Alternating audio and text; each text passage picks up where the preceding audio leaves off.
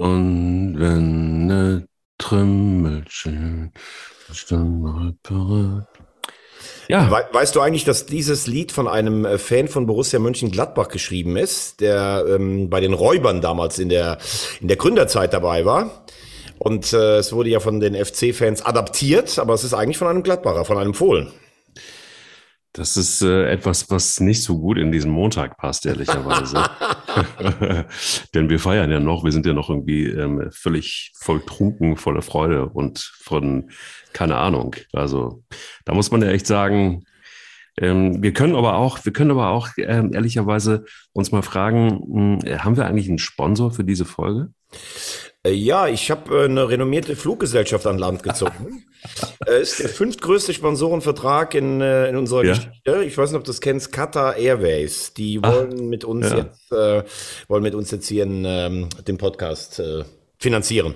Ja, das ist, äh, sollten wir vielleicht nochmal, ich, ich würde sagen, ich sage, wir lehnen das direkt ab. Denn ähm, wenn, äh, ich meine, selbst wenn wir untergehen und keine Kohle mit diesem Podcast verdienen, ist äh, uns total egal. Hauptsache, wir haben nämlich eins im Gegensatz zu anderen, nämlich Eier. Wir brauchen Eier. Der Podcast mit Mike Kleiss und Thomas Wagner.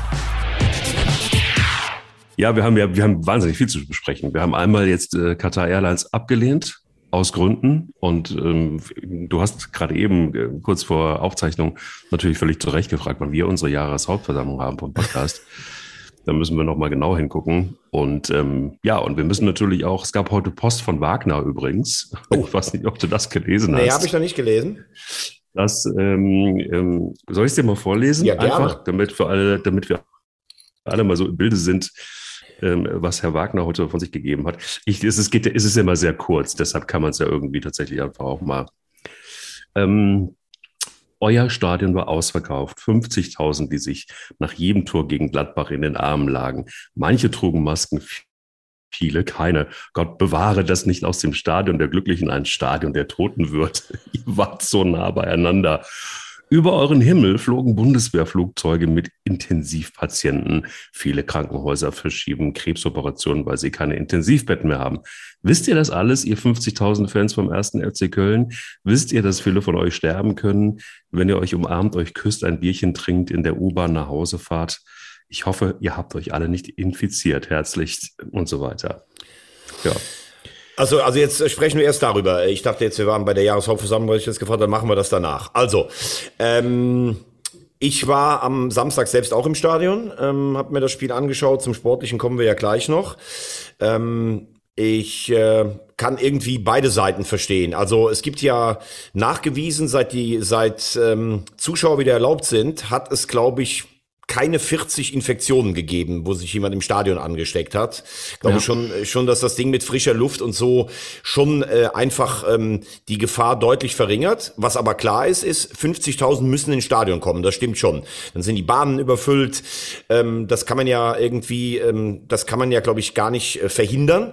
Und was ich schon verstehen kann, ist, wenn in Brandenburg werden die Schulen geschlossen, überall anders, Weihnachtsmärkte abgesagt, Kulturveranstaltungen.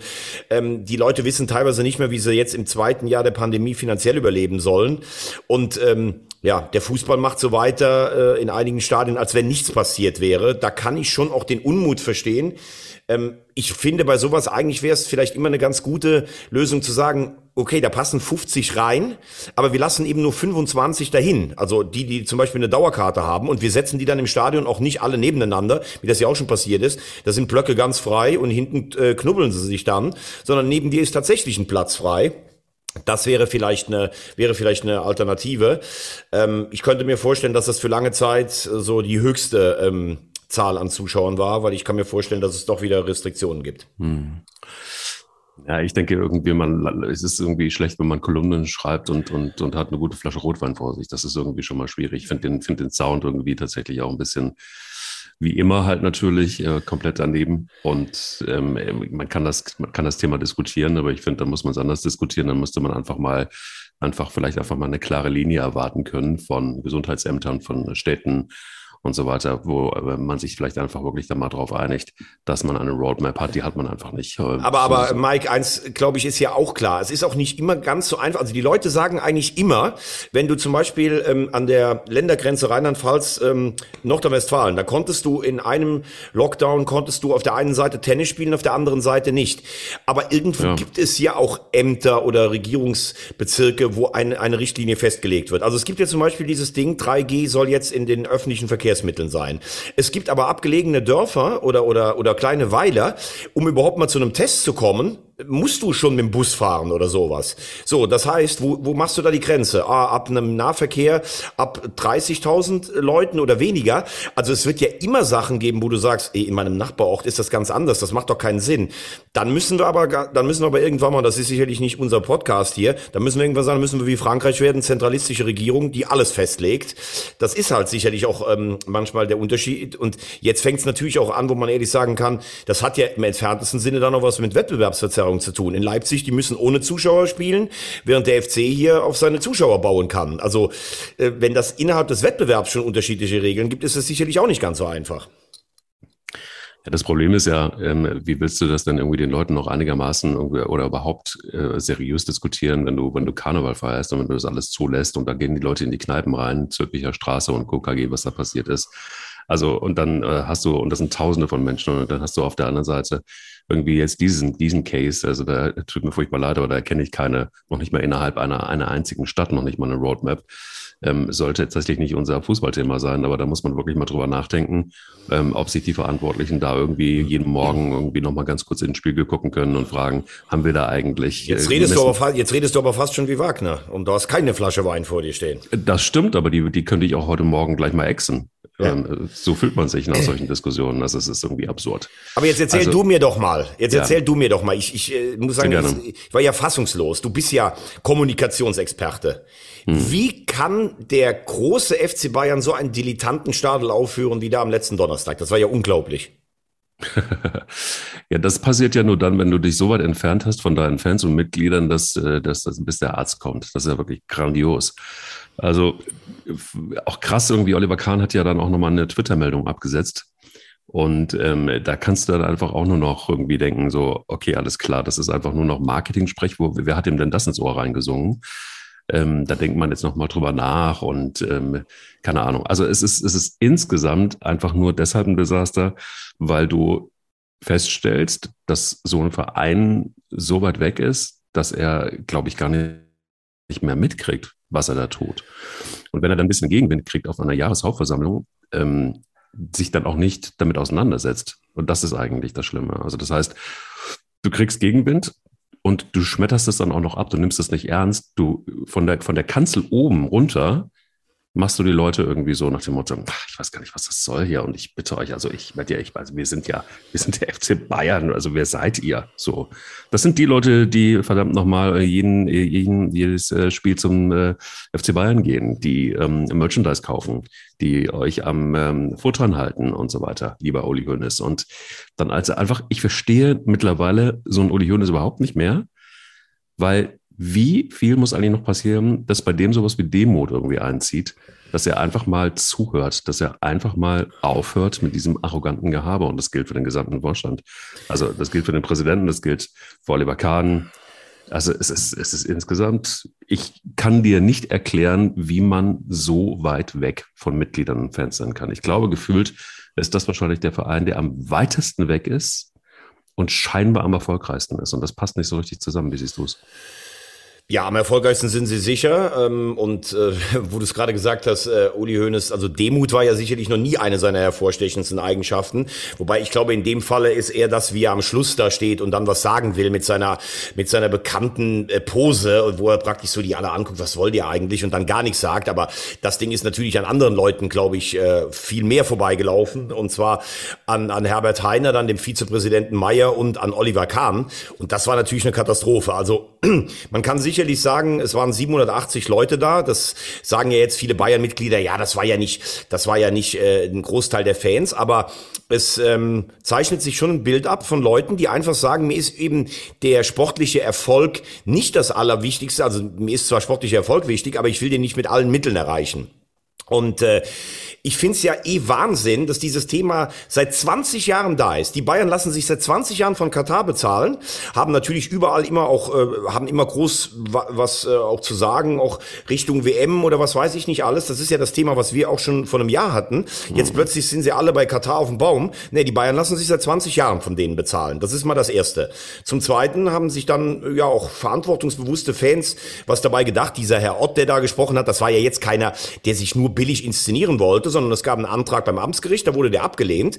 Und dass der Vizepräsident der Bayern sich da nicht zu blöde ist, zu sagen, ne, wir diskutieren da heute nicht drüber, das hat ja das Amtsgericht abge abgelehnt. Du musst ja auch spüren, und das war ja eigentlich immer die große Stärke, zum Beispiel von Uli Hoeneß, was in einem Saal so vor sich geht.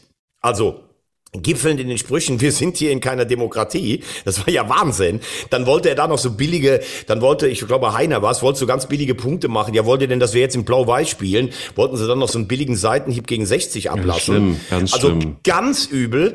Und dann irgendwie so, ich darf die Versammlung schließen, wann ich das will. Also Richtig, das war ja das ein, war das war ein ja, das Witz. War, ja. Und da muss man ehrlich sagen, ich weiß nicht, was Herbert Heiner war ein erfolgreicher Geschäftsmann bei Adidas. Ob bei Adidas so äh, Versammlungen ablaufen, dass am Ende keiner was sagen kann.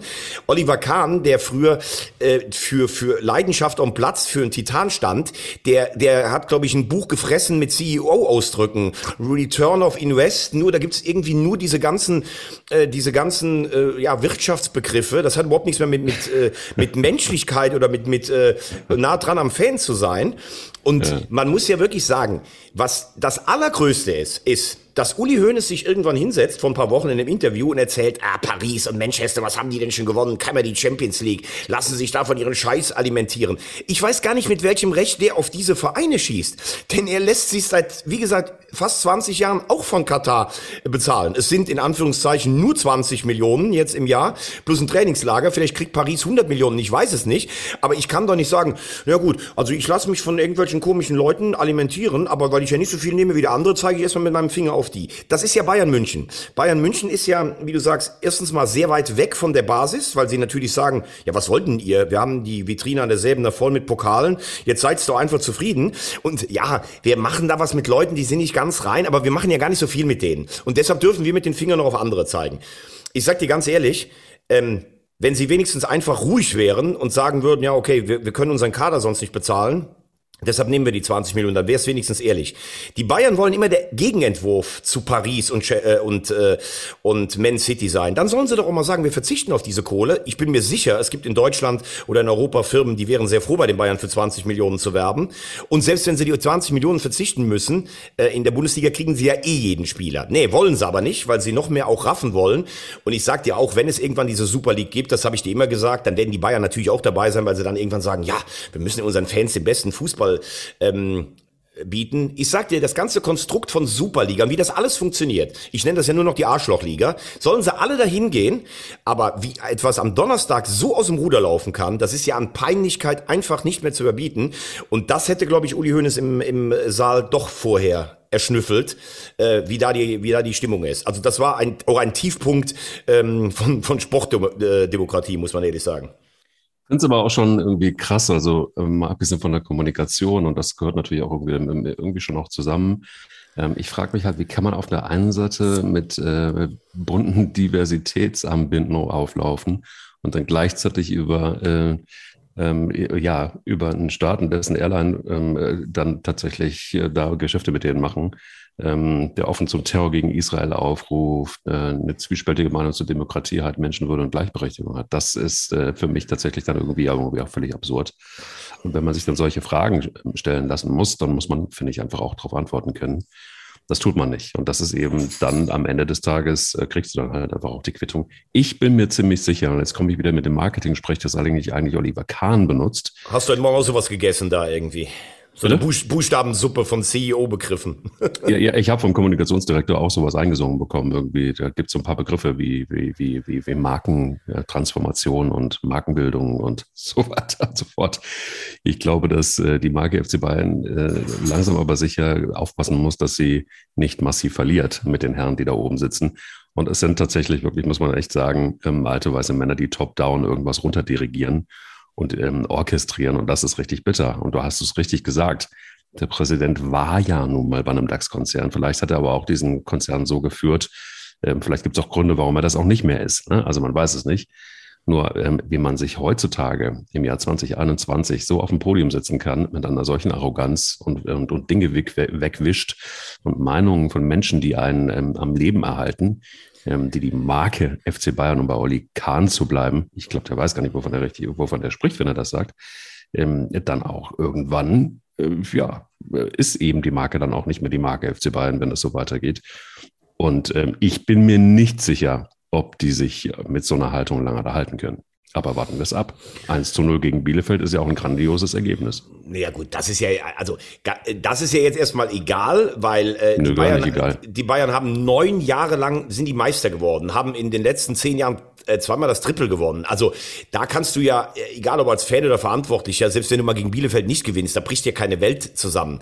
Ich bin mir nur gar nicht sicher, ob äh, jeder Bayern-Fan das immer so toll findet, dass schon am äh, 30. Spieltag die Meisterschaft entschieden ist, dass du eigentlich gar keine Emotionen mehr hast, weil du in der Bundesliga ja auch aus den genannten Gründen schon gar keine Konkurrenz mehr hast, weil die, die dir gefährlich werden können, die äh, schwächst du dann an entscheidender Stelle vorzeitig. So, und so war auch diese Presse, äh, war auch diese Jahreshauptversammlung. Ey Leute, was wollt ihr eigentlich? Wir haben haben den Schrank voller ähm, Pokale. Wir sind durch die Pandemie finanziell gut durchgekommen.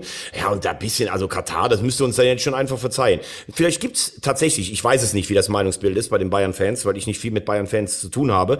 Aber vielleicht gibt es ja tatsächlich Leute, die sagen, nee, nicht Erfolg um jeden Preis, nicht mit dem Finger auf Paris zeigen, wenn wir selber das machen, sondern entweder sauberes Sponsoring, was es in Deutschland genug gibt, und das, das dann machen. Aber dass Herbert Heiner irgendwann nach Mitternacht dann sagt, so, ich schließe jetzt hier die die, ich schließe jetzt hier die Versammlung, das darf ich auch, ich bin nämlich Versammlungsleiter. Und das war ja, das war ja Wahnsinn, muss man wirklich sagen. Und jetzt plötzlich, äh, ich verstehe halt auch nicht, dass man nicht im Vorfeld versucht hat, da irgendwelche Fanclubs einzubinden oder sowas. Also das ist, glaube ich, wirklich mhm. ein, ein Minuslei eine Minusleistung an Transparenz. Und äh, wer, wer eine gute Figur macht, der war ja auch der Einzige, der noch gesprochen hat, war Julian Nagelsmann, der ja auch immer noch relativ jung ist, der das, finde ich, ganz gut eingeordnet hat, der dann gesagt hat, ja, haben wahrscheinlich beide Seiten äh, Fehler gemacht. Also der wirkt auf mich am souveränsten. Und zum 1-0 Bielefeld, ja, mein Gott, also es war schon letztlich verdient. Die haben im Moment sicherlich auch keine, die Bayern haben sicherlich im Moment auch keine Trainingswoche, ähm, wo man sagen kann, da kannst du Sachen einstudieren, weil die Hälfte ist ja permanent in Quarantäne oder krank oder verletzt oder was weiß ich nicht alles. Ähm, aber wird natürlich natürlich interessant, wenn wir dann jetzt auf den Sport gucken. Samstag in Dortmund und Haaland ist ja wieder da, lag ja auch schon wieder schön akrobatisch in der Luft. Hast du Hoffnung, dass das am Samstag zumindest nicht für die Bayern ausgeht und dass es dann ernst, äh, ähm, eng bleibt in der Bundesliga, lieber Mike? Ich habe immer Hoffnung. Und ich habe auch immer Hoffnung, dass jemand wie Julian Nagelsmann, du hast ihn gerade genannt, der übrigens auch gesagt hat, es gab einfache Zeiten, Bayern-Trainer zu werden als diese, äh, womit er durchaus recht hat. Und damit hat er auch so ein bisschen abgezielt auf diese Jahreshauptversammlung unter anderem. Ähm, da habe ich Hoffnung, dass sich da vielleicht einfach auch bei so einem, bei so einem Verein was ändert. Und ich habe auch, habe natürlich auch Hoffnung, dass die Bundesliga weiter offen und spannend bleibt. Ähm, es ist so, dass lass uns vielleicht einfach auch nochmal von vorne beginnen bei dem Spiel ähm, Köln gegen Gladbach, mal abgesehen davon, dass es ein grandioser Derby-Sieg war. Aber die Gladbacher, wir haben das ja schon ein paar Mal auch ein paar Mal wirklich angesprochen, ähm, die machten wirklich einfach aus. Köln hat wahnsinnig Druck gemacht und dann hast du gesehen, dass Gladbach da irgendwie nicht so wahnsinnig viel entgegenzusetzen hatte. Hatten wahrscheinlich auch nicht ihren einzigen, hatten auch nicht den, den, den besten Tag. Player hat mir gut gefallen. Das war auch der Einzige, der irgendwie verlässlich Sag mal, wie, wie schaffst du es eigentlich heute, immer wenn ich dir eine andere Frage stelle, auf den FC zu kommen? Bist du immer noch? Äh, ich bin da noch, ich bin noch drin. Ich bin jetzt lass uns doch, jetzt lass uns doch erstmal über Dortmund gegen Bayern reden. Das ist ja Wahnsinn. Willst du ja, natürlich echt? ernsthaft. Ja, am Samstag ist das Spiel. Ich, das ich war doch meine noch, Frage. Ich bin, ich bin, eigentlich immer noch beim Rotwein, eigentlich. Also ich oh, bin, bin Herren, ey. Gut, okay. Also, ich bin mir ziemlich sicher, dass Dortmund gewinnen wird. So, Punkt. Okay, warum? Weil Holland wieder mit dabei ist. Das ist der einzige Grund. Man kann es ja wirklich ganz platt und einfach sagen. Es ist einfach, es ist einfach eine andere Mannschaft, wenn der, wenn der auftritt. So. Der kam rein, macht das Tor und äh, mal abgesehen vom Tor, macht auch Dortmund plötzlich eine ganz andere, eine ganz andere Figur. Ich finde es krass. Also ich finde es krass, dass so ein einziger Spieler eine Mannschaft ähm, tatsächlich mitreißen kann. Eine Mannschaft äh, wirkt plötzlich anders, ähm, nur weil dieser Mensch irgendwie auf dem Platz steht. Und ähm, er kam jetzt früher zurück als erwartet. Und ich bin mir ziemlich sicher, das gibt denen ganz schönen Bums nach vorne. Und Bayern ist im Moment, du hast es gesagt, aus diversen Gründen nicht unbedingt ja, auf, auf der totalen Höhe ihres Könnens. Und das äh, schafft Chancen. Und ich bin mir ziemlich sicher, so der psychologische Vorteil liegt bei Dortmund momentan. Also sagen wir mal so, was ich ja total erschreckend fand, war in der letzten Woche ja äh, der Auftritt der ähm, Bundesliga äh, international. Ja, also, das war furchtbar. Also die äh, Bayern sind da natürlich ihre eigene Liga. Ähm, da gibt's ja dann noch immer Leute, die sagen, man muss international zu den Bayern halten, weil die ja für die Fünfjahreswertung was machen. Ich äh, habe ja da ein bisschen den, den, äh, die Meinung, dass die Bundesliga mittlerweile so schlecht ist, ähm, wie gesagt, auch ähm, weil es keine Konkurrenz äh, zu den Bayern gibt, was sie selbst befeuert haben mit ihren Handlungen, dass man sagen muss, also wie Borussia Dortmund ausscheidet aus der Champions League, das ist schon mega peinlich. Also die haben zwar in diesem Heimspiel gegen, äh, gegen äh, Ajax Amsterdam, sind sie natürlich vom Schiedsrichter krass benachteiligt worden, aber du hast nach zwei Spielen sechs Punkte Vorsprung vor Sporting Lissabon und scheidest gegen Sporting aus. Bei allem Respekt, ähm, Sporting Lissabon ist eine gute Mannschaft, die haben ja auch die berühmteste Jugendakademie in Portugal, Figo kommt daher, Ronaldo kommt daher, alles gut, sind Meister. Das musst du auch mal äh, in Portugal erstmal schaffen. Aber du darfst eigentlich nicht so sang- und klanglos ähm, verlieren, wie das Borussia Dortmund passiert ist. Dazu noch so eine völlig überflüssige Scheißaktion von Chan, der dann noch vom Platz fliegt, der ja auch gefühlt immer mehr auf seine Körpersprache und seine Frisur achtet, als auf das, was da auf dem Platz losgeht. Hum Hummels, der mittlerweile, finde ich echt äh, tatsächlich, ich habe ja, ich bin ja immer riesen Hummels-Fan gewesen, aber eklatante äh, Geschwindigkeitsnachteile hat mhm. und sich dann da so, das Spiel ist natürlich auch blöd gelaufen gegen Dortmund, sinnbildlich, der hält den Elfmeter und trotzdem ist im Nachsetzen einer da. Aber es war halt eben auch sinnbildlich, dass kein Dortmunder da war. Und wenn Borussia Dortmund in einer äh, Gruppe mit Besiktas, äh, mit Sporting und mit Ajax äh, ausscheidet in der Champions League, dann ist das einfach peinlich. Ähm, der VfW Wolfsburg spielt in einer Gruppe mit Salzburg und Lille, also Sevilla lasse ich nochmal aus. Äh, die können es zwar noch schaffen, aber sind erstmal... Ähm, sind äh, im Moment noch letzter in ihrer Gruppe. Leipzig gut, Paris und äh, City kannst du sagen, gegen die kannst du rausfliegen, aber außerdem 5-0 jetzt in Brügge ja eigentlich auch keine guten Leistungen gezeigt. Mhm. Und das ist dann auch letztlich das Sinnbild. Also ich meine, England ist klar besser, Spanien ist klar besser, die Italiener, glaube ich, ziehen an uns wieder vorbei. Und ich wage auch mal, ich wage auch mal die kühne These, wenn du die 18 Bundesligisten gegen die 18 Ersten aus der 20er Liga in Frankreich spielen lässt, also jeweils der Erste spielt gegen den Ersten aus der anderen Liga, dass wir auch den Vergleich gegen Frankreich verlieren, auf die Breite der Liga gesehen. Also dieses immer schönreden, ja, wir haben ja so tolle Stadien, wir haben so tolle Fans. Ich finde den Auftritt der Bundesliga in den letzten Jahren beschämend. Guck dir an, was in der Europa League, was sie sich da immer zurecht gucken. Ab dem Viertelfinale ist keiner mehr da. Da kannst du ja jetzt sogar hoffen, Treffen mit Dortmund und Leipzig und Frankfurt, die das gut machen und Leverkusen, dass da wirklich mal einer relativ weit kommt. Ähm, das ist mal das Erste. Und dann muss man sagen, haben sie den psychologischen, ähm, äh, ja, das Kaninchen aus dem Hut gezaubert. Ich weiß nicht, ob du die Pressekonferenz von Rose gesehen hast, der gesagt mhm. hat, Haaland fährt morgen mit nach Wolfsburg. Die haben ja alle gestrahlt. Aber Mike, da müssen wir auch fair sein. Wenn Lewandowski so lange bei den Bayern fehlen würde, hätten die auch ein Problem. Haaland ist halt einfach ein Wahnsinn. Der schießt ja alle Rekorde kurz und klein ja, in, dem, in dem Alter. Er ist einer, der vorne als Anspielstation da ist. Er bindet den Gegner. Er gibt dir selbst die Hoffnung, dass er immer ein Tor machen kann. Ähm, ich glaube, das sind Spiele am Samstag, die die Bayern vor allen Dingen lieben. So Machtdemonstrationen. Jetzt zeigen wir Dortmund mal wieder klar, wer die Nummer eins ist. Äh, wenn noch Zuschauer zugelassen sind mit Haaland, hat Dortmund natürlich vielleicht einen psychologischen Aufwind, weil sie sich auch rehabilitieren wollen für diese genau. Champions League äh, Blamage. Also ich finde das Spiel selten offen, äh, äh nee, ich finde es also ja genau selten offen und zu Hause hat Dortmund ja die Bayern auch häufiger schon vor Probleme gestellt. Mhm. Also wird auf jeden Fall am Samstag äh, wird ein gutes Ding. Guck mal, dann sind wir uns ja da einig. Also wir sind uns einig international, dass es in Deutschland oder mit Deutschland in deutschen Mannschaften recht schwierig im Moment aussieht, beziehungsweise das ist schon seit einiger Zeit so. Ich glaube, wir haben, als wir mit dem Podcast angefangen haben, haben wir schon drüber gesprochen, dass wir da im internationalen Vergleich ganz schön hinterherhängen. Und ähm, ja, was Dortmund angeht, sind wir uns auch wieder einig. Krass. Also. Und ähm, ich habe jetzt übrigens, ich weiß nicht, der Technikchef, der ja auch noch hier im, ähm, im äh, FC-Himmel schwebt, ich weiß nicht, ob der das aufgeschrieben hat. Ich hatte drei richtig beim Tippen bei der Champions League. Ich glaube, Mike, du hattest zwei, wenn ich das richtig im Kopf ja, habe. Ja, du bist in Charge. Du bist in Charge. Also Champions League bin ich dieses Jahr echt gut drauf. Ne? Ja, ich weiß nicht, was brutal. der Technikchef selbst, müssen wir nochmal auswerten. Ja. Ähm, so, und dann würde ich sagen, also wir sind uns einig, dass Dortmund eine gute Chance hat, gegen die Bayern in dem Spiel zu bestehen. Meister ja. werden trotzdem leider wieder die Bayern. Und jetzt kommen wir dann endlich zum unfassbar geilen Spitzenspiel, wo wir schon in der über Europa reden und über Spitzenspiel. Die natürliche DNA des weißen Balletts ist Europa. Wahnsinn. 4-1 gegen Gladbach. Mike, bitte, schütte mir fast orgastisch deine Gefühle vom Samstag bis jetzt aus. Naja, ich bin ja im Grunde genommen schon sehr weit im Vorsprung. Also ich habe den Podcast angefangen, äh, bin wieder zurückgepfiffen worden. Äh, ja, hat ein Gladbacher Fan geschrieben, Mini. Ähm, dann äh, hatte ich eigentlich im Grunde genommen eigentlich schon wieder die Rampe gebaut nach Köln. Dann kamst du mir mit den Bayern wieder dazwischen. Ähm, also was soll ich Welcher jetzt noch groß Gladbacher sagen? Fan hat hier geschrieben? Nein, Also mir hat keiner geschrieben. nein, die hat keiner geschrieben. Die sind alle stinksauer, die Gladbacher. Nein. Ähm, ja, jetzt bin ich aus dem Konzept. Also okay, jetzt- dann fange dann fang ich erst mal Nein, an.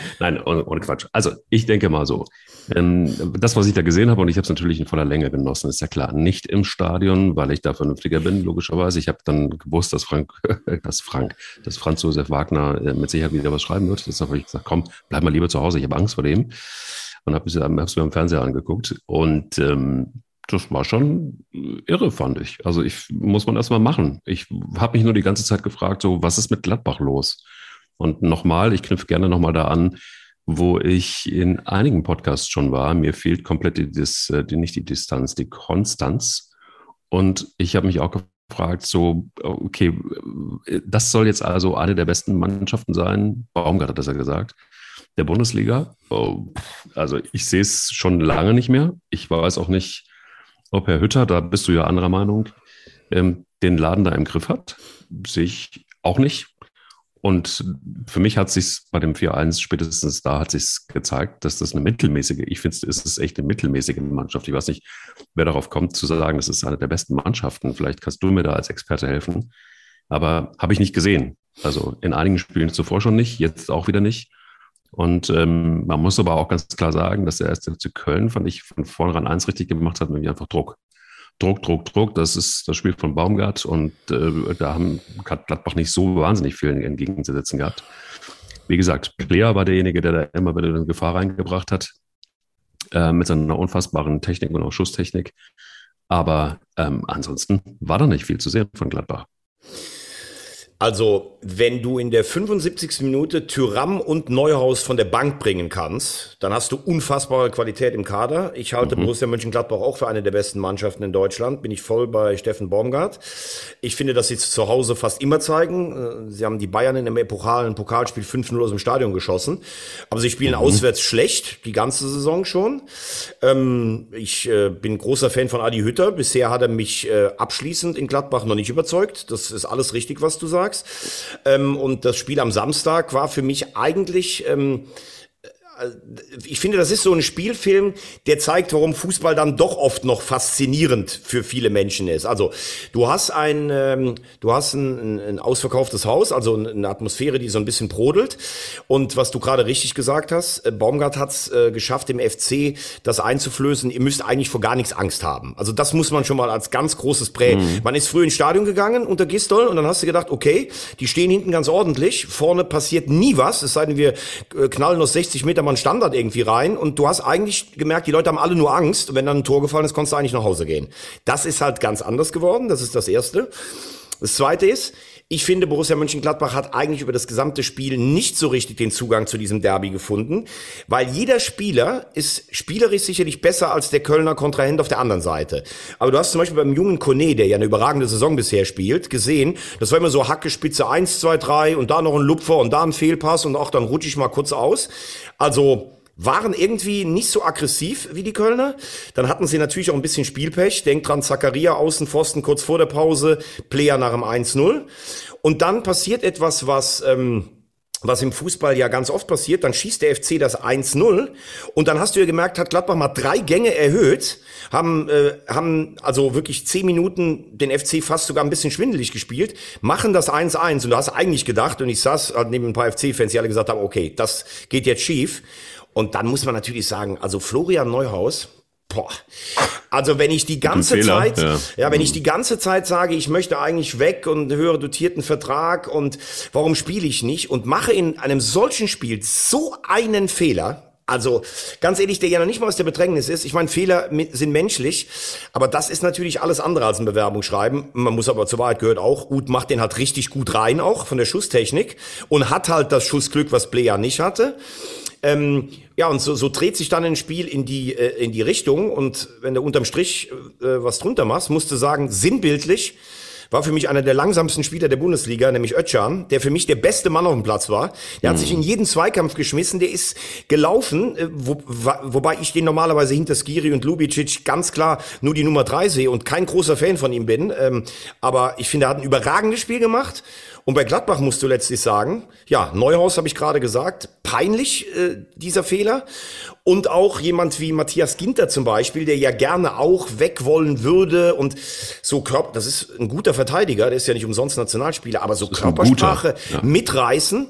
Und ähm, was ich so höre, ähm, er, sein Vertrag läuft ja aus, er tut sich ja seit Wochen und Monaten schwer, diesen Vertrag zu verlängern. Ich habe gehört, es gibt den einen oder anderen, der gar nicht so ähm, unfroh wäre, wenn er im Winter noch ein bisschen Geld bringen würde und weg wäre, weil er auch ähm, in der Kabine nicht immer nur positive Vibes versprüht. Ähm, und so war insgesamt auch der, der Auftritt des einen oder anderen Gladbachers zu bewerten am äh, Samstag. Also, pff, ja. Also ich habe mich schon immer wieder gefragt, wo sind die Leistungsträger? Also wo sind die, du hast es angesprochen, zehn Minuten war dann irgendwie mal kurz Vollgas.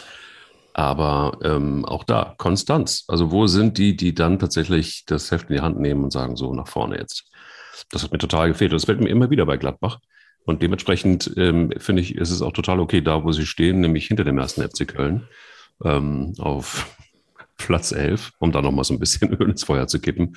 Ähm, ich sehe es im Moment nicht und ich äh, glaube auch, dass sie mit den internationalen Plätzen dieses Jahr nichts zu tun haben. Nee, du musst aber mal sehen, ähm. Pla Platz Warte. vier, der SC Freiburg, deine Posterboys, die sind vier Punkte vor und Freiburg hat jetzt Ja, auch ja. dreimal am Stück verloren. Also es ist ja jetzt schon zu sehen, dass es sowas wie eine Dreiklassengesellschaft gibt. Also vorne die Bayern und Dortmund, die noch in einer Klasse spielen. Dann gibt's äh, ab Leverkusen, die sich wieder ein bisschen gefangen haben, praktisch bis Platz, was ist das, elf oder zwölf. Alles relativ dünn und dann die sechs Mannschaften, die sich nach unten absetzen, von denen wir auch die ganze Zeit schon gesprochen haben. Wobei es da natürlich auch erstaunlich ist. Wir haben äh, zum Beispiel gesagt, boah, Stuttgart steht von einer ganz schweren Saison, glaube ich auch nach wie vor mit den personellen Problemen, aber haben dann jetzt auch 13 Punkte schon. Frankfurt habe ich äh, Glasner und äh, die Eintracht äh, bis vor zwei Wochen total kritisiert. Ähm, Jetzt plötzlich spielen sie ganz ordentlichen Fußball. Das ist auch kein Zufall, wenn du, wenn du immer wieder das Glück zwingst in der Nachspielzeit. Das hat dann auch was mit Mentalität zu tun. Die haben jetzt 18 Punkte, sind punktgleich mit Köln und Gladbach, obwohl du eigentlich gefühlt denkst, boah, was hat Frankfurt bisher für einen schlechten Fußball gespielt? Also will damit sagen, dann ist die öffentliche Wahrnehmung ja oft auch eine andere als das, was du auf dem Punktekonto hast. Und äh, deshalb war es für den FC natürlich auch so wichtig, das Spiel zu gewinnen. Hättest du es verloren, hättest du 15 Punkte, dann hättest du tatsächlich nochmal nach unten ein Auge äh, werfen müssen. Aber ähm, wie gesagt, machen wir, machen wir summa cum laude, ähm, hat der FC sich diesen, äh, hat sich diesen Sieg verdient und äh, wird, wie ich schon die ganze Saison gesagt habe, mit dem Abstieg gar nichts zu tun haben. Du hast es schon angesprochen, die Frankfurter sind tatsächlich wieder im Kommen und das freut mich ehrlich gesagt als alten Hessen natürlich auch. Ähm, es ist aber auch so, dass ich immer denke, so, ja, okay, das Spiel gegen Union war tatsächlich gut. Also ich glaube, da, da gibt es keine zwei Meinungen. Ähm, und ich glaube, da hat man auch gesehen, dass sie nicht nur Fußball spielen können, sondern dass sie einfach auch wesentlich mehr Spiele hätten gewinnen können, weil das Potenzial schon da ist. Wir haben aber auch immer wieder über den Kader gesprochen und haben gesagt, er ist eigentlich naja, nicht wirklich gut, also nicht gut genug. Und ähm, jetzt plötzlich, du hast es richtig gesagt, sind sie auf äh, mit äh, sind sie mit 18 Punkten auf Platz 12. Ähm, kann sich so ein Trainer wie, wie Glasner da vielleicht dann da jetzt doch mit seiner Philosophie durchsetzen und aus dem Haufen, den er da zur Verfügung hat, etwas machen, was ja auch Potenzial hat, um noch weiter nach oben zu rutschen? Oder ist es so, dass sie sich irgendwo im unteren Mittelfeld ähm, ähm, einreihen müssen und damit begnügen müssen? Ähm, also ich war ja nicht der Meinung, dass der Kader zu schlecht ist, sondern ich bin der Meinung, dass in den letzten drei oder vier Jahren unter Kovac und Hütter fast das Optimum rausgeholt wurde, Mhm. äh, dass du immer emotional an der obersten Kante gespielt hast. Du hast jetzt ja eigentlich mit Silva nur einen Leistungsträger, klar, der hat 28 Tore, die musst du auch erstmal ersetzen, der nach Leipzig gegangen ist, äh, verloren hast, aber dass ich gesagt habe, der ein oder andere wirkt auch mental so ein bisschen überspielt, Hinteregger nach der Europameisterschaft, Kamada wird auch, äh, ähm, äh, Hasebe wird auch nicht jünger. Äh, vorn die Jungs, die da dazu kamen, die haben sich überhaupt noch nicht gefunden gehabt, außer Boré, der vielleicht das auch ein bisschen stressresistenter aus seiner Zeit aus Argentinien kennt. Und ich äh, war, habe die Frage aufgeworfen oder habe eigentlich die These äh, ähm, aufgestellt, dass Glasner und Frankfurt eigentlich für mich nicht zusammenpasst. Äh, ich werde sicherlich nach zwei guten Spielen jetzt auch nicht davon abrücken, aber Fakt ist, sie haben die Kurve bekommen, sie sind in Europa ähm, weiter, sie haben 18 Punkte nach einer ganz schwierigen Anfangsphase der Saison. Ist ja gar nicht auszudenken, wo sie stehen würden, wenn sie nicht mit Glück in München gewonnen hätten oder diese ganzen Last-Minute-Dinger wie in Fürth zum Beispiel. Aber da siehst du dann auch, wenn du dann drei, viermal so spät ähm, einen glücklichen Sieg landest, irgendwann fängst du ja auch an zu, zu glauben an dich selber und an das, was du machst. Fußballer sind da ja auch relativ einfach gestrickt. Das kenne ich äh, selber noch von früher aus seligen Verbandsliga-Zeiten. Dann hast du zweimal gewonnen, sagst zwar direkt nach dem Spiel, boah, ich weiß gar nicht, wie wir gewonnen haben, aber guckst dann irgendwie aufs Tableau und denkst, naja, so schlecht sind wir ja gar nicht nicht. Und dann wird die Brust immer breiter. Und gestern war das auch ein richtig gutes Spiel gegen Union Berlin. Also äh, Frankfurt ähm, auch ganz klar ein Kader, der vom Kader her, finde ich, sieben bis zehn irgendwo einlaufen wird. Ich glaube nicht, dass sie sich für Europa qualifizieren, aber so anstrengend und so nervenaufreibend, wie die Saison vielleicht bis vor zwei, drei Wochen noch schien, ähm, ist es nicht. Sie haben sich jetzt gefangen. Ich glaube schon, dass Glasner seiner Mannschaft auch so ein Konzept überstülpen kann. Das hat er in Wolfsburg auch gemacht. Ähm, ich glaube, das ist nicht ganz so attraktiv wie das äh, vielleicht der Vorgänger, aber der Erfolg heiligt da die Mittel. Entschuldigung, musste mal gerade niesen. In die Armbeuge. So. Alter Schwege, hoffentlich ist, ist, hoffentlich ist niemand um dich rum. Nee, nur der, der Technikchef, aber, aber wir sind ja, wir sind ja getestet und das war einfach nur so ein, wir hatten gestern so ein kleines äh, Weihnachtstrinkerchen, das ist dann so ein Bierschnupfen, den ich morgens mit mir rumtrage. Bierschnupfen. Ja. Also, habe einen sehr gut aufgelegten Technikchef gestern bei diesem Weihnachtsessen gesehen. Ein Bierschnupfen, das ist ja. äh, das Wort muss ich mir merken. Das äh, habe ich noch nie gehabt, aber gut. Ähm, wenn man nichts trinkt, kann man das auch nicht haben. Das stimmt, stimmt allerdings. Sag mal, ähm, mein Posterboy, nämlich Christian Streich, hat sich gefragt, wie kann man so ein Spiel verlieren, wie das, was der SC Freiburg verloren hat. Äh, völlig zu Recht. Kannst du es ihm beantworten? Nee, kann ich, äh, kann ich nicht beantworten, weil ich habe nur die Tore von da gesehen und ähm, kann gar nicht sagen, woran das jetzt letztlich äh, gelegen hat. Du siehst natürlich nur, dass Freiburg hat ja vor, glaube ich, ähm, haben bei den Bayern verloren. Ne? Das war die erste Niederlage, da haben sie richtig gut gespielt. Mhm. Dann haben sie in, äh, zu Hause gegen Frankfurt das Spiel verloren. Und ähm, ja, das Spiel zu Hause, also alle sagen ja, dass das ein glücklicher Sieg für Bochum war. Wo, wobei geil ist ja hier der, der Torschütze von äh, Bochum. Der hat jetzt, glaube ich, erstmal letzte Mal aus 66 Metern ein Tor geschossen. Und jetzt, jetzt wieder von der Mittellinie. Genau. Ja. Pantovic und ähm, ja, dann haben sie ganz am Schluss haben sie das Ding noch, hat Riemann äh, noch eine Riesenparade einfach ausgepackt. Es gibt so Spiele, da machst du eigentlich gefühlt alles richtig und du stehst nachher da und denkst, das gibt's doch gar nicht. Und das nagt natürlich an Christian Streich. Da wird er ja wahnsinnig. Also ich finde es immer besser, wenn du okay gespielt hast, aber ein Spiel verdient verlierst, dann musst du nicht die ganze Woche mit dir rumhadern. So ist es so, das trägst du natürlich eine ganze Woche mit dir rum. Und äh, ja, Freiburg hat jetzt, äh, wie gesagt, dreimal verloren. Ich glaube, die würden am liebsten morgen schon wieder spielen, um das Ganze auszu, äh, auszugleichen, müssen jetzt bis Sonntag warten und spielen dann in Gladbach. Äh, ja, das äh, wird für Gladbach ein extrem wichtiges Spiel und äh, ja, sollte Freiburg da nochmal eine Niederlage kassieren, dann hätten sie vier Niederlagen am Stück, dann wären sie wahrscheinlich auch so ein Stück weit angenordet. Trotz allem bleibt ja bestehen. Freiburg spielt eine überragende Saison, da müssen wir uns überhaupt gar keine Sorgen drum machen. Ja, krass, okay, ja. Also ich meine, sie hatten Chancen ohne Ende. Das ist, glaube ich, so das, was, was ähm, Christian Streich so ein bisschen fassungslos gemacht hat. Und dann hast du dann mehr oder weniger fast so einen, so einen Glücksschuss von der Mittellinie. Und ähm, ja, und dann, dann war es das halt. Leidenschaft trifft eine Mannschaft, die ihre Chancen nicht ausgenutzt hat. So einfach genau, ist das. Und genau, das und ich finde, halt Bochum macht das, muss man auch mal sagen, macht das wirklich mit diesen Mitteln, die sie haben. Sie haben ja finanziell echt nicht viel, machen sie das echt gut. Äh, ich mag ja auch das Ruhestadion. Das ist für mich eins, das ist für mich so Fußballnostalgie pur. War ja eigentlich damals mit eins der modernsten in, in, in Deutschland. Jetzt hast du das Gefühl, du kannst gar keinen VIP-Raum dahin bauen, das, was heutzutage alles angeblich wichtig ist. Ne? Bei Pantovic weiß ich übrigens nicht, ob es ein Glücksschuss ist. Ich glaube, der hat echt eine überragende Schusstechnik geschickt, muss man sagen. Und äh, ich möchte jetzt überhaupt nicht hier irgendwie große Diskussionen oder Wunden aufreißen, aber äh, weil wir auch schon mal drüber gesprochen haben und das ganz ehrlich gemeint, ich glaube auch, dass diese Bochumer Mannschaft echt äh, enormen Charakter hat und ich glaube, sie werden nicht absteigen. Mhm. Das glaube ich spätestens jetzt nach diesem, nach diesem Sieg gegen den SC Freiburg auch. Und ähm, es sieht ja auch im Grunde genommen ganz gut aus, wenn man sich das anguckt. Ähm, denn Bochum ist jetzt mit 16 Punkten auf Platz 13. Also das heißt, ja, und vor allem musst du halt gucken, was das schon für ein Abstand auf Bielefeld ist, ne? Das stimmt. Da hat ja, da hat ja gestern, äh, da hat gestern äh, Sami Arabi, der Sportchef, hat ja auch relativ deutliche Worte im Doppelpass gefunden. Ähm, der hat, äh, der hat gesagt, äh, ja, äh, Leute, Oh, vielen Dank. Ist das, ey, ganz ehrlich, der Technikchef bringt Mhm. hier noch ein, äh, bringt hier noch ein Taschentuch zum Schniefen. Das ist einfach Wahnsinn, wie, wie wir hier zusammen harmonieren. Äh, der hat gestern gesagt, äh, letztes Jahr eine gute Saison gespielt. Der ein oder andere hat schon gedacht, er wäre so ein gestandener, etablierter Bundesligaspieler. Das ist oft das Problem. Du steigst als Bielefeld auf, da sagen alle, eigentlich hast du keine Chance in der Bundesliga. Dann spielst du eine Saison, wo eine Saison über 34 Spiele hat ja so oft so Schlüsselspiele. Du gewinnst dann mal ein Spiel, wo du eigentlich nachher dich selbst fragst in der Kabine, wie haben wir das eigentlich gewonnen? Und dann hältst du die Klasse relativ souverän, auch mit Nervenstärke am Ende. Und dann denken die Spieler so, jetzt haben wir ein Jahr Bundesliga ohne Abstieg überstanden. Wir sind gestandene Bundesligaspieler. Und dann lässt du im nächsten Jahr nur 5% nach. Und das reicht dann eben nicht mehr. Weil Bielefeld muss eigentlich in jedem Spiel an die Leistungsgrenze kommen, um in der Bundesliga eine Chance zu haben.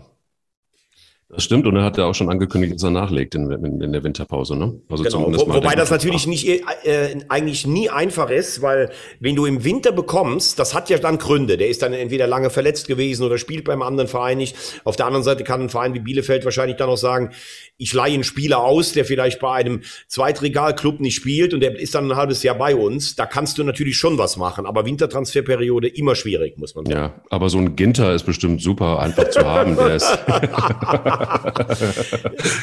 Das wäre natürlich mal ein richtiger Coup. ja, das wäre ein richtiger Coup. Dann äh, hätte man auf jeden Fall eine Riesenverstärkung in Bielefeld. Ironieknopf aus. Lass uns doch noch mal kurz äh, in die Ja. zweite Liga oder hast du noch was aus der Bundesliga? Ich habe nichts mehr aus der Bundesliga. Das ist so, ähm, relativ unspannend. Ansonsten bis auf die Tatsache, dass ähm, ich glaube, wir können, können wir uns eigentlich von Fürth jetzt wirklich komplett verabschieden? Ja, schon? Ne? wir uns. Und Ja, äh, ich würde auch einfach sagen, bitte, bitte keinen Trainer entlassen. Äh, es ist einfach so, dass man festhalten muss, dass Fürth da auch finanziell von der Infrastruktur und von allem an die Grenzen kommt. Dazu verlieren sie auch Spiele.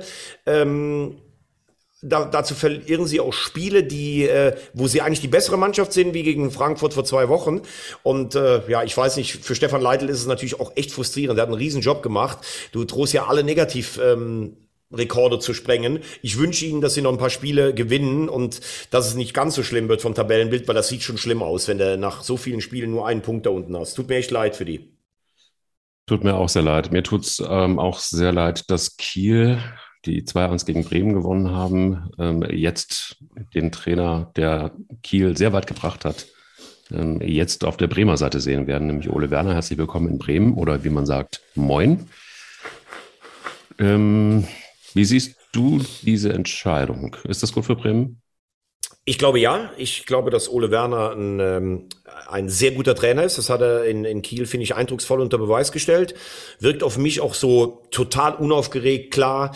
Er war ja im Sommer schon der Favorit. Werder wollte ihn, haben ihn sogar vor Markus Anfang äh, kontaktiert. Ähm, da hat er aber gesagt, ich kann jetzt in dieser Situation ähm, Kiel nicht hängen lassen. Nach dieser, äh, hatten ja die Corona-Problematik, haben sich ja fast durchgebissen, mussten dann die Relegation gewinnen, das Hinspielen, verlieren dann zu Hause und wirken ja, wirkten ja völlig saft- und kraftlos. Und er ist dann nicht gegangen. Also Hut ab vor so einer Entscheidung. Ich glaube, er hat auch innerlich schon gespürt, das kann eigentlich nicht mehr gut gehen. Also das war so ausgereizt, seins, äh, die Beziehung mit, Holstein. Er ist trotzdem geblieben. Und jetzt äh, gibt ihm die Karriere oder die, ähm, die komischen, verschlungenen Wege auch von Herrn Anfang doch noch die Chance. Ich glaube, er ist ein guter Trainer. Ähm, jetzt muss man allerdings natürlich sagen, keine einfache Situation.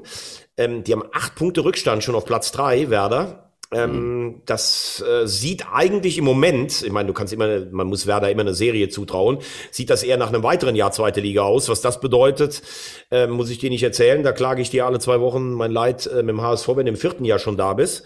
Ähm, und wenn du dir den Samstagabend ansiehst, mein lieber Mann, also was da teilweise für Lücken nach hinten sind und äh, ich fand, also ich fand das Tor von Füllkrug traumhaft, aber was er nachher da im Interview erzählt hat, ich finde, das hätte sich auch ein bisschen besser äh, verkniffen. Also wenn jetzt äh, der der Grund sein soll, dass du plötzlich mal mit zwei Sechsern spielst und dass das eine Mannschaft, wie hat er vorher gesagt, wir waren vorher sehr unflexibel, da hat er Anfang eigentlich auch noch einen mitgegeben. Wenn das jetzt der Grund für eine Niederlage in Kiel sein soll, oder sage ich aber wirklich nur Gute Nacht, Marie. Also man kann sich auch alles immer schön und ausreden und sowas. Ähm, das ist einfach zu wenig, was Werder bislang bietet in dieser Saison.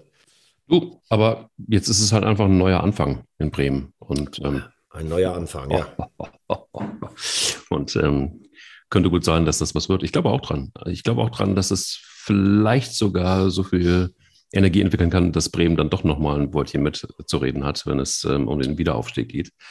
aber da sind wir noch nicht. Wir sind erstmal äh, gerade wirklich, also ich muss es nochmal sagen, an, an, am Anfang um wieder was gut zu machen. Und da bin ich mal sehr gespannt. Naja gut, aber es ist ja es ist, es ist aber kein Anfang der Saison mehr. Ich glaube, es sind jetzt 15 Spiele schon gespielt in der zweiten Liga. St. Pauli ist bärenstark, muss erst mal gestern in Nürnberg gewinnen. Ja. Dann hast du äh, Mannschaften wie äh, zum Beispiel Darmstadt, hat keiner mit gerechnet, die gewinnen in Aue, Wahnsinn. Mhm. Ähm, du hast äh, Mannschaften wie Regensburg, die sich auch nicht abschütteln lassen und Paderborn. Äh, Schalke ist noch auf Schlagdistanz, der HSV ist auf Schlagdistanz. Also du musst ja nicht als Bremen nur auf eine Mannschaft Mannschaft acht Punkte aufholen, sondern du musst ja eine ganze Menge Mannschaften erstmal überholen. Und äh, das ist, glaube ich, so ein bisschen das Problem. Äh, und du siehst ja bei jedem Spiel, wie eng und ausgeglichen das ist. Ähm, also gestern, dass, dass Pauli das Ding in Nürnberg gewinnt. Da hatte ich ja so gehofft, dass das unentschieden ausgeht aus, aus HSV-Sicht. Ähm, also haben dieses 4-0 in Darmstadt äh, mit zwei Siegen in der englischen Woche gut weggesteckt. St. Pauli bleibt im Moment der Aufstiegsfavorit in äh, Liga 2. Absolut. Aber ich finde, du hast es komplett richtig gesagt. Ähm, äh, bis auf Platz, also bis zu Platz sechs ähm, haben sie alle gute Chancen. Wenn du willst, vielleicht auch noch Nürnberg, aber da wäre ich jetzt noch nicht. Ich würde sogar bis, sagen, bis Heidenheim fast, bis Platz ja. acht. Also das ist irre, wie, wie ausgeglichen das ist. Wie Sag mal, geht's, aber, ja, ja, okay. Ja, wie geht's Simon Torotto? Du hast ja ein bisschen Draht zu ihm.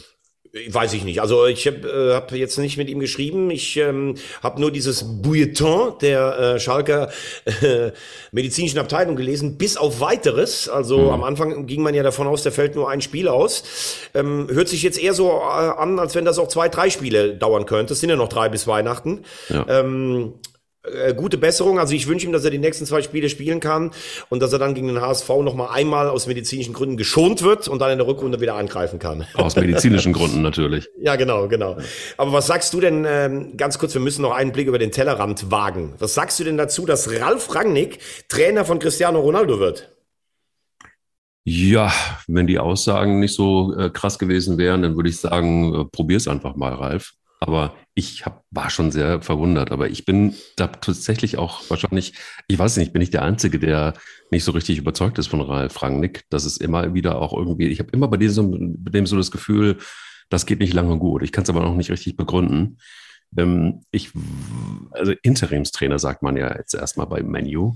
Äh, wie das gelaufen ist, das muss mir mal jemand erklären, wie da die Verbindungen gelaufen sind und wie so ein Verein wie Menu auf Ralf Rangnick kommt, das ist, da, da habe ich einfach nur so ein großes Fragezeichen im Kopf und kann mir überhaupt nicht vorstellen, wie das passiert ist, weil es gibt gefühlt eine Million Trainer, die sofort beim Menu einsteigen würden wollen. Und die würde, würden auch überhaupt gar kein Problem haben, glaube ich. Also Menu hätte kein Problem, die zu kriegen. Ähm, auch, auch hochdekorierte Trainer. Und ich bin da, man merkt es mir vielleicht auch an, ich schwimme da, weil ich einfach überhaupt keine Idee habe, wie das, wie das passieren konnte. Oh, da, hm? da, ja, da habe ich schon eine, eine Idee. Sag mal, also, also als erstes mal muss man ja sagen, dass Ralf Rangnick sicherlich ein sehr streitbarer Typ ist und alles andere als Everybody's Darling. Aber was er natürlich in Hoffenheim und in Leipzig aufgebaut hat, das, das sucht seines, Folklore, das, ne? Also nee, nee, das ist keine Hoffenheim, Folklore. Hoffenheim ist Folklore auf jeden nee, nee, Fall. Das sucht seinesgleichen. Also einen Verein wie Hoffenheim ähm, von der, was war es insgesamt mit dem, als sie angefangen haben, von der dritten in die erste Liga zu kriegen, Herbstmeisterschaft, Platz sieben, etablierter Bundesligist, äh, Leipzig unfassbar viel Kohle, da habe ich auch schon was zu gesagt. Aber, Hoffenheim auch, unfassbar ja, viel Kohle. Klar, natürlich, aber trotzdem musst du so eine Spielidee und dazu Spieler auswählen, erstmal implementieren.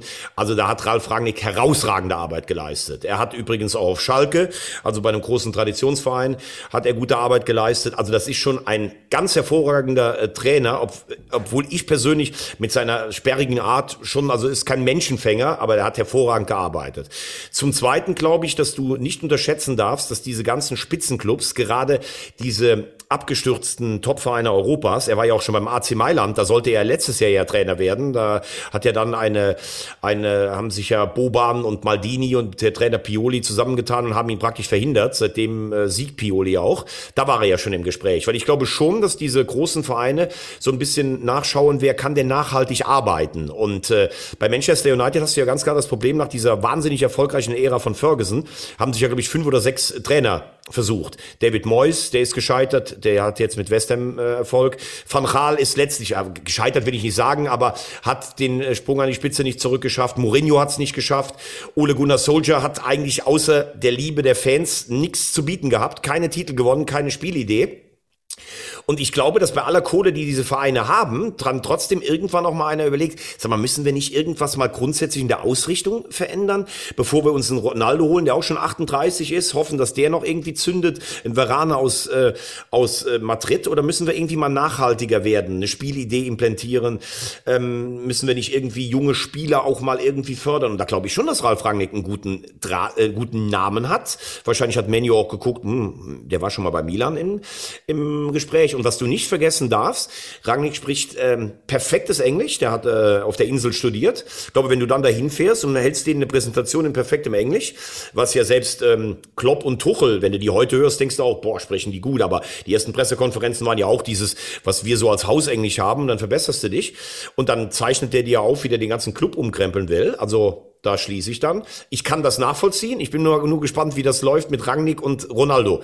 Wenn Rangnick vielleicht irgendwie Ronaldo erzählen will, ähm, Sachen in Sachen Ernährung, wobei äh, Ronaldo lebt ja eh schon total professionell. Aber ob Ronaldo dann einen Professor Rangnick so ähm, respektiert? Das wird eine interessante Frage sein. Und er soll ja jetzt nur Interimscoach sein bis Ende der Saison. Soll die wahrscheinlich irgendwie noch retten, diese schon wieder total äh, verdammte Saison. Und dann wird er ja Sportdirektor im Hintergrund. Und da soll er ja die Grundlagen machen. Deshalb viele Punkte, die ich trotzdem verstehen kann. Weißt du was? Dann würde ich sagen, schließen wir diesen Podcast mit folgender Geschichte. Ähm, damals Entschuldigung, war Rangnick noch Sportdirektor in Leipzig wurde gefragt, ob er eher Lionel Messi oder Cristiano Ronaldo verpflichten würde. Seine direkte Antwort war, nein, danke. Das ist nicht unsere Philosophie. Sie sind beide zu alt und zu teuer. Und wer das so sagt. Ja, und wer dann, sich dann trotzdem dahin traut, ne? der hat vor allen Dingen wahrscheinlich eines, nämlich Dicke Eier.